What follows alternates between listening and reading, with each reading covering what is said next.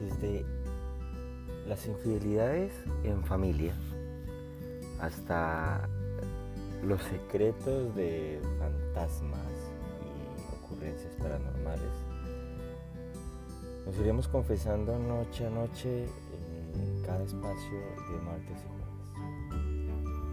Sí, en Confesiones de la Noche lo que vas a encontrar son aquellas confesiones que no sos capaz de decirle frente a esa persona o decirlo en público, ni siquiera a tus amigos.